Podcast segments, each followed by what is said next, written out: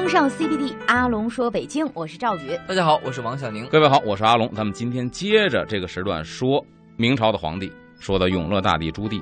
咱说到永乐大帝朱棣，他要去清君侧，要发动靖难之变，得从北平出发。嗯，但是北平呢，有这个指挥使叫做谢贵和北平布政使张炳，这俩人看着他呢。嗯，我得把这俩给去掉。嗯怎么除掉呢？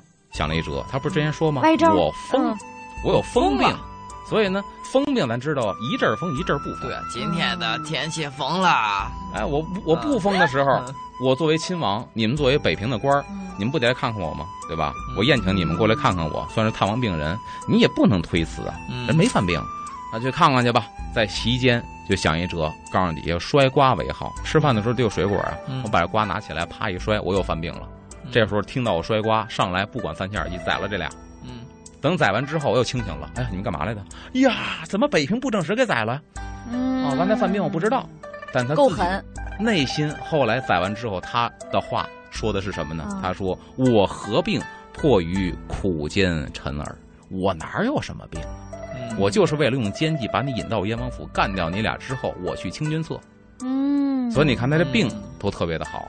他选择别的病，他没这理由，就是疯病，时犯时不犯。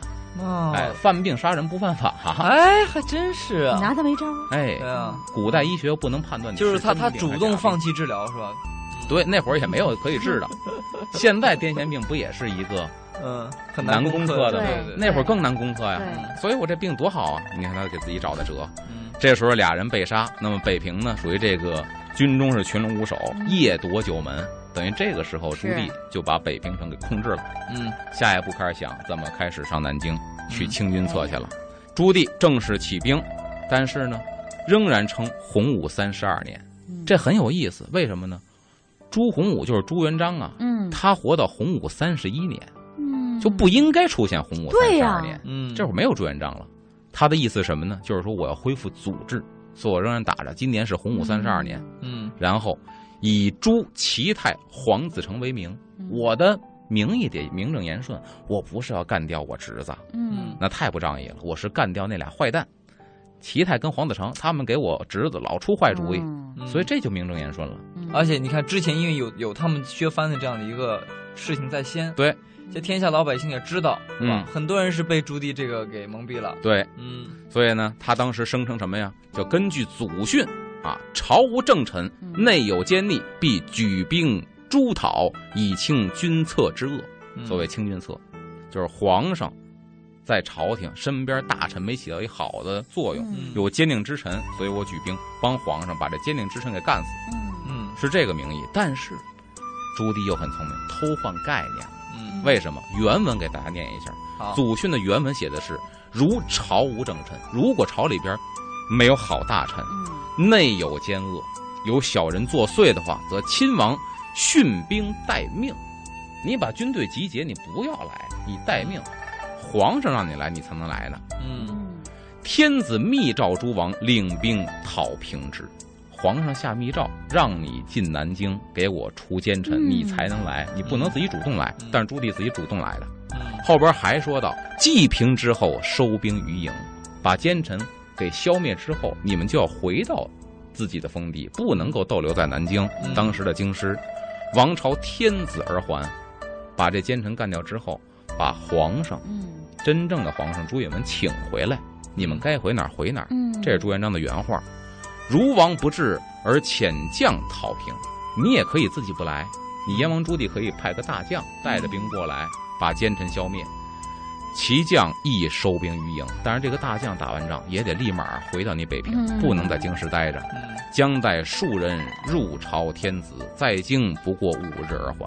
就把这事平息之后，在当时的京师南京不能超过五天，必须回到你的封地。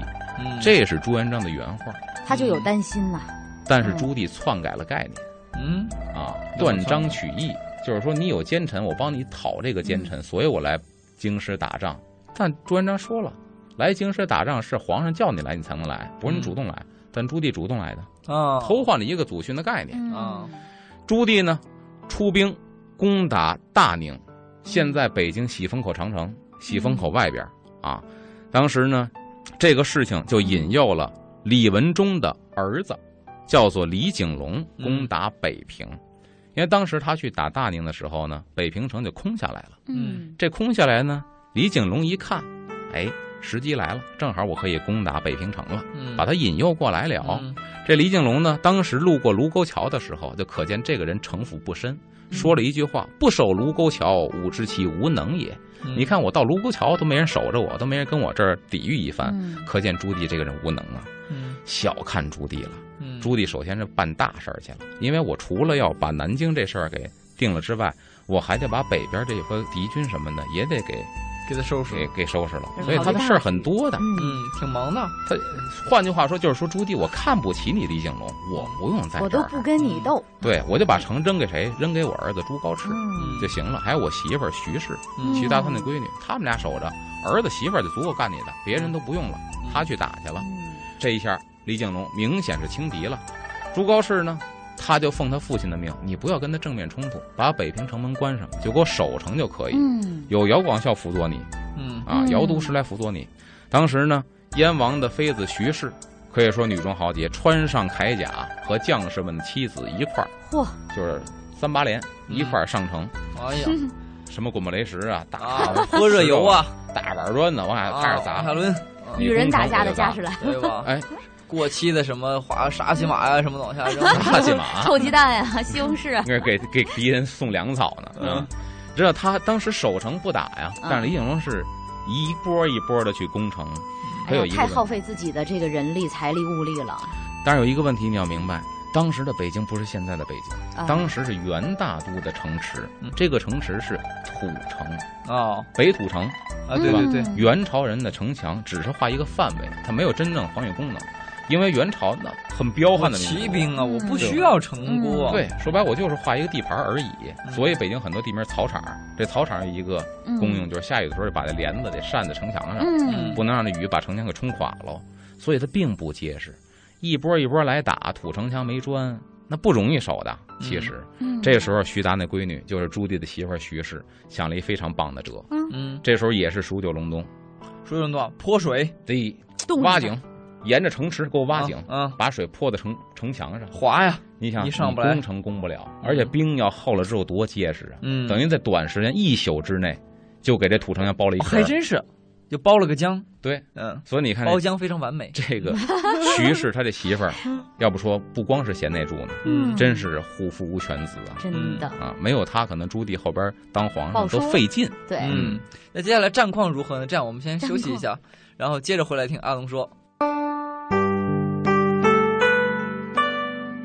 风尚 CBD，阿龙说北京，我是赵宇。大家好，我是王小宁。各位好，我是阿龙。刚才说了，他这媳妇儿跟朱高炽他儿子嗯一块儿守城，媳妇儿讲了一辙：数九隆冬，拿水泼城墙，接了一个冰壳，嗯你上不好上，你打也不好打，那冰很结实。嗯所以徐氏是很有谋略的真的，啊，不光是有勇，也有谋。嗯，这个时候一直拖到燕王大宁之战完了，班师回朝，来到了北平，嗯一直到这个时候。所以说呢，他的媳妇儿是做出了很大的功绩。咱们说，话分两头，嗯说到了朱棣去大宁之战，嗯这边守城怎么守的？说完了，说那边大宁之战，嗯大宁在喜峰口外，它东边呢连的是辽辽左，西边呢接的宣府，是北部的一个重镇。嗯那么朱元璋呢封了十七子为宁王嗯，啊，守在这个地方。当时朱允文下诏要削藩了，对吧？让宁王辽王朱植和宁王朱权回京，就是回到南京，嗯把你们俩撤了。嗯这个时候呢，辽王朱植奉诏回京，非常老实，嗯踏踏实实的接到皇上的这个诏就回来了。然后宁王他不顾皇上的这个圣旨，嗯就是把皇上的这个话置若置若罔闻。嗯他这个举动就让朱棣看中了，说宁王这人 肯定有实力，嗯他敢抗旨不遵，嗯。这个人有两把刷子。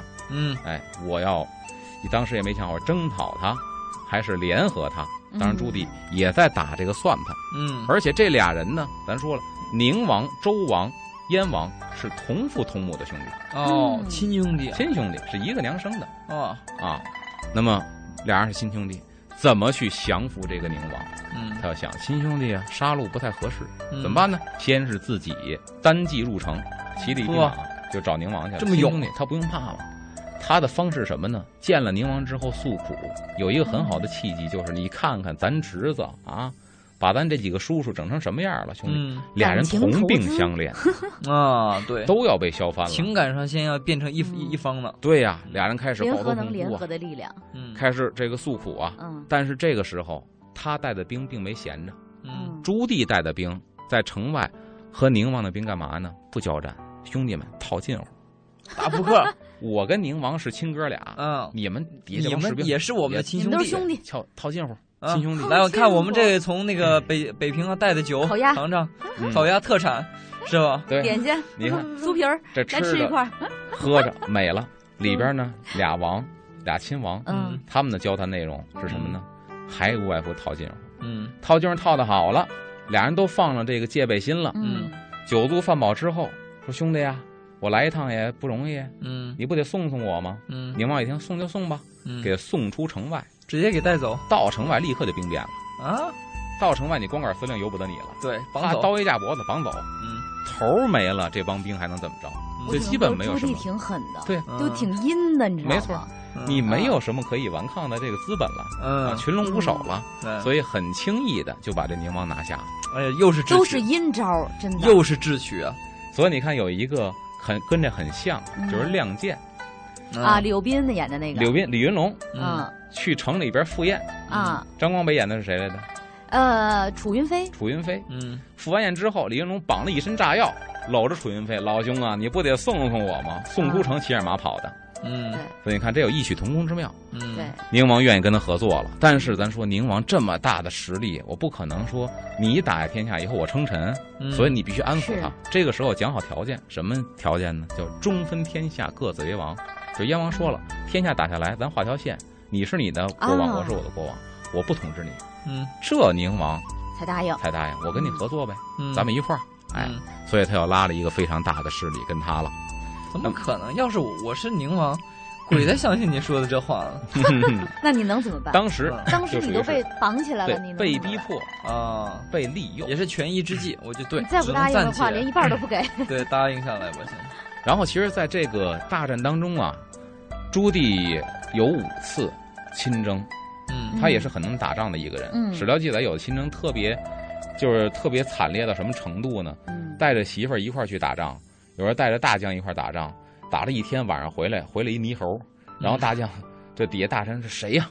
赶紧拿洗脸水洗完脸，哎呦，朱棣才看出是谁。就看不出是谁了。嗯打的这么惨烈嗯，但是他这人呢非常的心计。有一次跟这个李景龙大战的时候，嗯朱棣迷路了，嗯下马看这河水流向，才知道东南西北，又开始跑，嗯跑着跑着，结果在一个山丘上，对面敌军给拦住了，那只能摸头往回跑啊嗯。可是你要跑的话，你可能跑不过人家，嗯怎么办呢？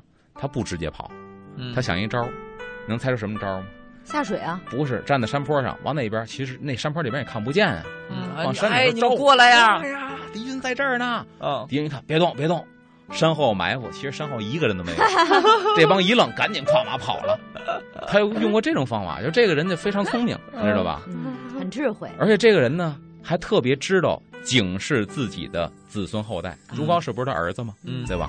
他在行军打仗的途中，都得有一杆大旗呀、嗯这个大旗在打仗的过程当中也会受损，比方嗯敌方射箭的时候，据说他这个军旗给射成刺猬了，嗯，全是箭射在这个军旗上，嗯包括射在那个旗杆上。嗯他说什么呢？善藏之，使后世勿忘也。把这个啊拿回北平，搁仓库里保管好了，让后世子孙看看当年爹打天下多不容易，啊，警醒后人。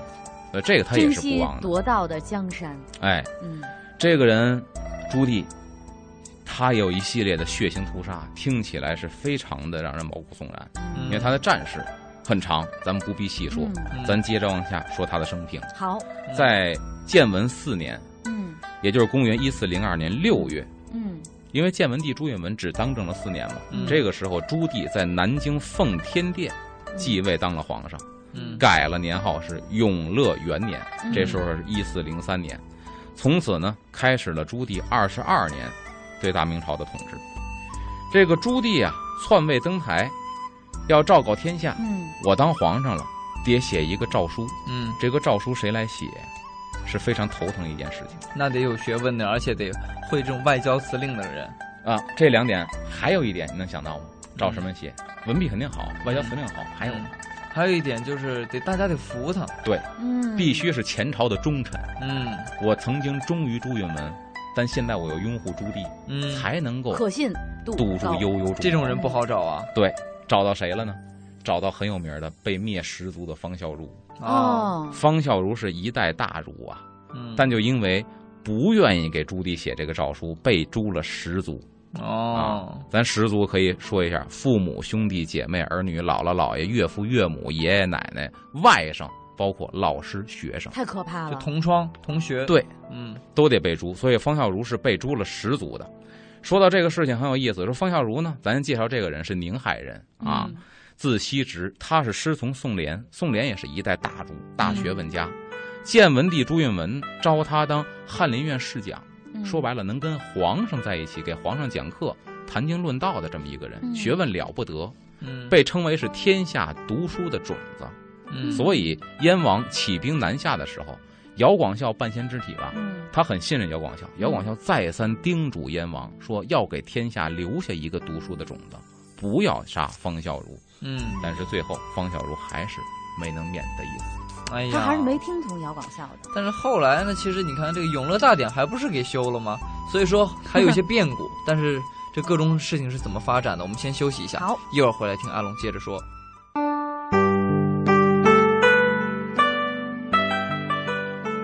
风尚 CBD，阿龙说北京，我是赵宇。大家好，我是王小宁。各位好，我是阿龙。刚才说到燕王起兵南下的时候，姚广孝特意嘱咐朱棣说：“你千万给天下留一个读书的种子，别杀方孝孺。”那么朱棣进了南京之后，这方孝孺呢被囚禁了。嗯，被囚禁就是因为他不写这个继位诏书，嗯再次把他招上大殿，说我去问问这个人吧。我们啊，太讲理轴啊数了。嗯，他说什么呢？你不是效仿周公辅成王吗？那我问你，成王在哪儿呢？这个朱允文在哪儿呢？嗯嗯朱棣说什么呀？嗯一自焚死，他自己自焚死了。嗯，不赖我。哎，嗯方孝孺又来什么呢？嗯何不立成王之子啊？你应该立他儿子，嗯你干嘛你干嘛篡皇位啊？嗯，然后朱棣说：“国赖长君，说岁数太小不行，啊我岁数大，国赖长君，我这岁数在这摆着呢，我老资格，所以我当。”然后他说：“哦，你先朱允炆儿子小是吗？”方孝孺又说：“何不立成王之弟？立他弟弟，嗯，就老找茬儿。”然后气死了。朱棣真的要看你说的气死了气死了。嗯但是我们又想一想哈，当时能有这种就是资格，能跟说就是朱棣这么辩论的，那啊绝对也是当时天下有一号有地位的。是有说白了，你不分量的人怕死了。对，哦，对嗯他到这个份儿上，但是我就想问一个，他想过自己的这个朱十族是吗？他没想到，嗯他没想到，因为历史上到他这儿才开的先河，之前都是诛九族，可能诛九族他能会想到。你想，他给朱棣憋得像你说的，都已经无无奈的时候，朱棣说句什么话呢？嗯此阵家事尔先生误过劳苦，我们家事儿你甭给我问了，嗯都逼得说这话了，实在无言以对了。嗯然后呢，这个朱棣嗯诏天下非先生不可，就是说诏告天下这份诏书非你不可。方孝孺说什么呀？死即死耳，诏不可草，死就死了，这诏书我不能起草，嗯不可能的事情。然后朱棣呢，就以灭九族相威胁。要说方孝孺被灭十族，有点是自己作的。嗯方孝孺自己说的：“遍诛十族奈何？你诛我十族、哎，也没戏，嗯你不拱火吗？”嗯然后朱棣说：“那行吧，顺水人情，那就诛你十族吧。嗯”这一下一语成帝，诛十族，啊！而且不光是诛十族，嗯，一刀掘其口，旁置双耳，投入狱中，天哪！拿刀把嘴豁了，啊！嗯。没死，死不了，把嘴豁了，豁到耳朵根子这儿，嗯，这人死不了嘛，嗯。对吧？把嘴豁开死不了，嗯，扔到大狱里受罪去吧。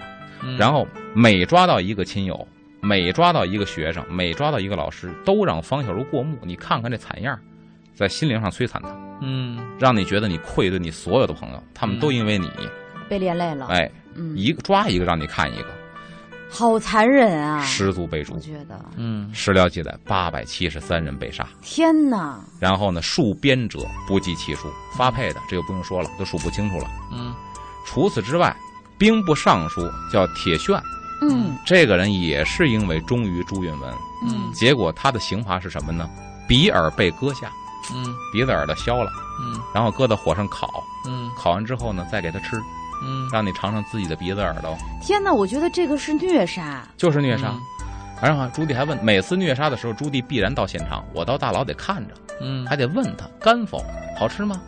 然后这个呢，铁铉呢也真是一个忠臣，也是硬骨头，说什么呀？忠臣之肉，岂有不干乎？忠臣的肉好汉哪能不好吃呢？好汉。当然好吃呀了这话顶我觉得真的，我觉得朱允文虽然说只当了四年皇上，嗯手下能有这样的忠臣，真的是，但哪朝哪代都有忠臣，都对对对有奸臣。嗯，但是我就觉得是朱棣啊，这火啊，他能压下去，也不是一般人。这么多人给他给他找刺儿拱火，对啊，嗯其实他的火一直没有压下去，是在暗中一直在怒火中烧，嗯以至于后来办了很多的事情。兵部尚书死了，嗯据记载破口大骂致死，嗯，到临死之前都骂街。嗯然后再下边是户部侍郎叫卓敬，嗯这个人也是临死的时候不屈，嗯神色不改，但是呢被诛了三族，被灭三族。礼部尚书陈迪也是宁死不屈，他儿子被抓来之后杀掉，把他儿子的舌头、鼻子，那朱棣好这口嗯，割下来给他爸爸陈迪吃，然后陈迪大骂，结果被凌迟。他们家里边被戍边的一百八十多人，嗯，就我觉得很像商纣王，嗯哎，有点儿，还真的是，是把伯邑考宰了，那嗯。肉摊完之后给他爸爸吃，对是。给送到游历城，让他爸爸吃，看能不能吃出是他儿子伯邑考来，嗯。有点意思。你看刑部尚书嗯，这个人呢也是不屈，史书记载这更惨，先去其齿，把牙敲掉了，牙敲太痛苦了，牙的神经是非常要命的。嗯。嗯啊我知道，刺断手足，把手脚剁了，嗯，然后骂声犹不绝，至断颈乃死，把脖子掰折了。最后这人死了。嗯。左都御史叫景清，因为刺杀朱棣不成，他还还是个汉子，然后想刺朱棣刺杀去了，啊，刺杀不成，被绝其齿，也是把牙掰掉了，嗯。且绝且骂，一边被掰牙，一边还骂街，嗯。含血喷朱棣，嗯。一口血喷在朱棣身上，朱棣下令剥其皮，草毒，就是剥完皮之后拿草给添上，嗯。然后碎折其骨肉，把骨头碾碎了，把肉剁成酱。这是朱棣办的事儿。左都御史、哇，太残暴了，右都御史叫嗯练子宁，嗯。被逮来之后呢，也是出言不逊，嗯。得罪了朱棣，也嗯。不能说得罪吧，应该说骂他，都不是我得罪了。想问一句哈，他有没有想过，如果以后有哪个就是哪个人啊，后代义或对，然后同样这么对待他的后代呢？那就得问朱棣了。但他眼目前想的是，嗯我不这么对待你，嗯我可能马上就被别人这么对待了。对，哎，我先得当皇上，统一天下，把你们震慑住。我是觉得可以自然的，就是赐死，而不是这种虐杀。然后这个嗯说到右都御史练子宁，他呢是什么呢？被得语言不逊，嗯命断其舌，割舌头，嗯，折死，折就是车裂，嗯车裂致死。宗族弃世者一百五十一人，九族之亲被抄或戍远方者数百人，戍边的有几百人。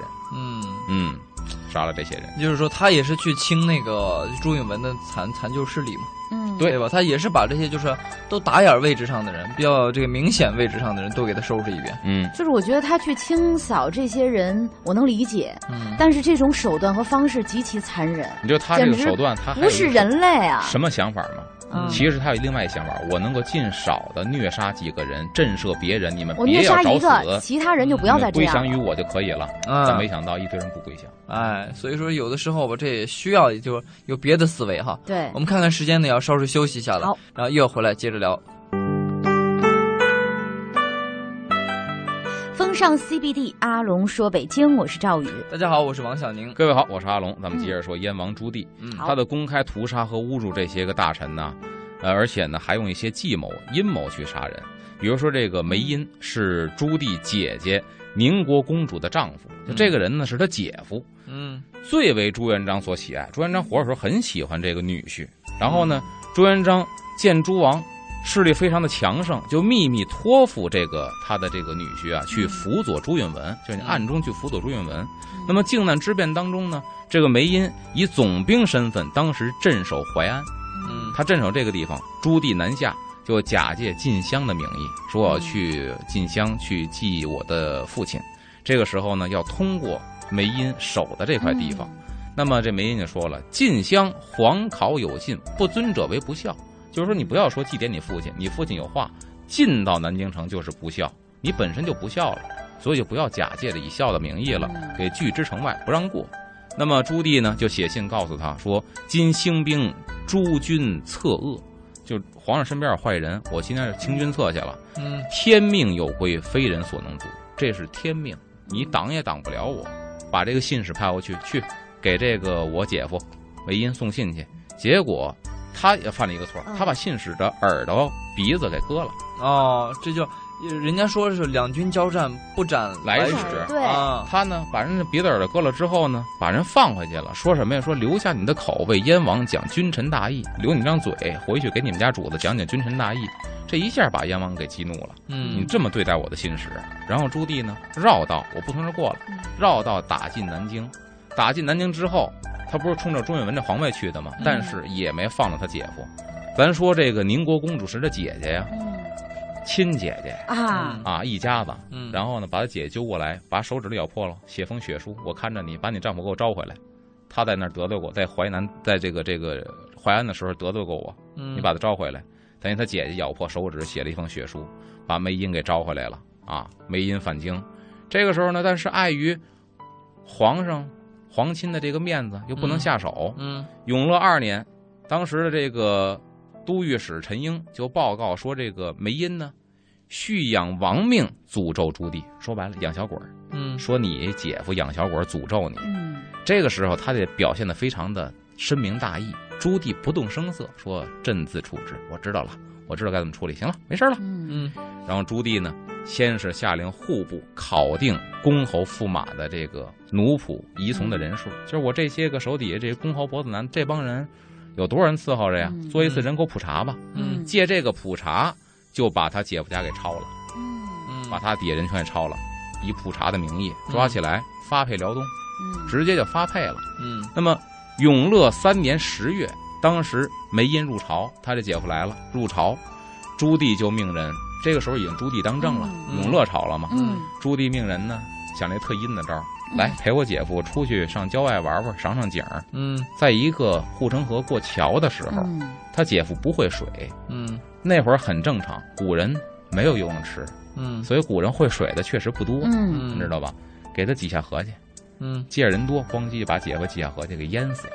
哦，哎，淹死完之后，这名正言顺呢，说不慎失足落水淹死了，这不能赖我，我没有谋杀他。这个记仇记到那会儿了啊，对呀、啊，所以对外称自杀。但是他媳妇儿，也就是朱棣的姐姐宁国公主不依不饶，不可能，嗯你那么多人陪着我爷们儿出去玩会淹死，嗯给我缉拿凶手，结果就非得查，那查吧，查到底之后呢，真把这凶手找到了。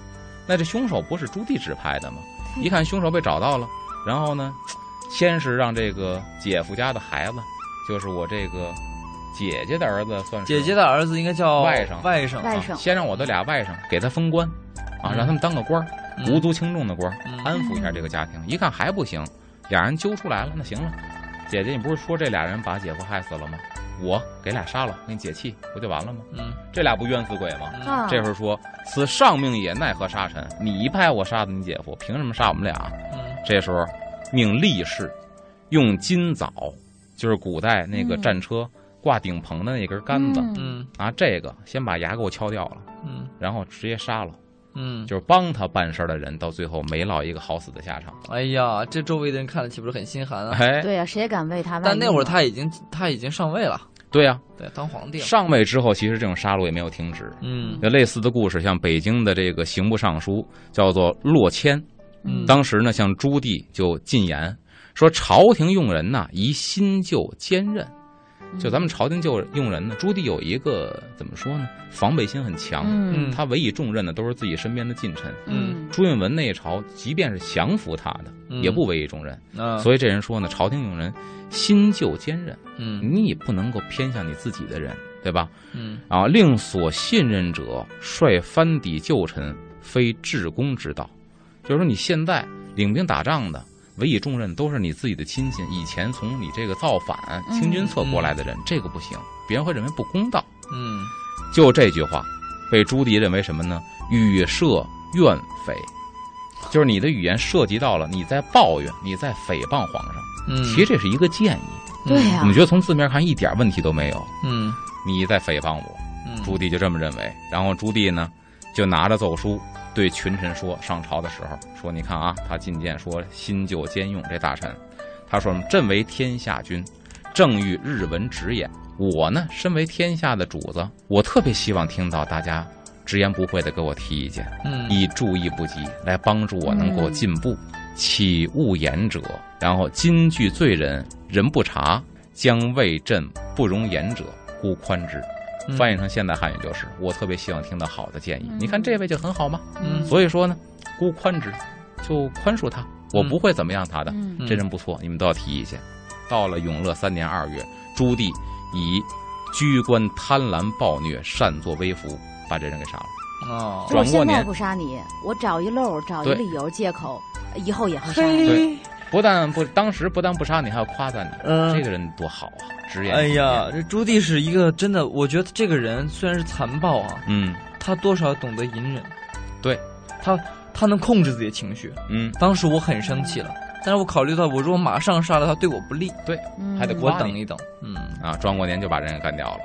所以朱棣呢，像你说的，也曾经想把自己呀、就办的呢有点文人气，温文尔雅一些。所以朱棣呢，对这个他实在不适合。他想做一个文艺青年。哎，他特别想，啊，所以在这个永乐元年的时候啊，他对群臣说过什么话呢？魏治之道在宽猛适中，这治世啊，猛和宽一定要找一个中间点，嗯礼乐行政有序。就是换句话说呢，就是我们治理国家最好的方式就是礼乐兴盛，用我们的这个什么呢？仁慈，用我们的礼法嗯去感化百姓、感化人民，这是最好的治理方式。嗯然后其他的什么呢？他有一次有一个句话特别可笑，叫“儿、墨、义、废、公并进不用”。墨是什么？脸上刺字。嗯义呢，削鼻子。嗯然后废呢是跺脚。嗯公呢就是宫刑，嗯，给弄成太监。嗯这些刑法都不要用了嘛？我们要以礼乐，要以这个制度去管德理服人，嗯，这是他说的话。你看嗯跟他好不像做的事情他哦。我听阿龙说了这么多期这个皇帝啊，我发现皇帝都有个通病，不管什么样的货色啊，啊只要一上位，就想做一个就是说做一个完美帝王的一个梦，嗯，对都想当那个完美的人。但是你看这个人呢，咱说个小例子，在灵谷寺的时候嗯，办过这么一个事儿。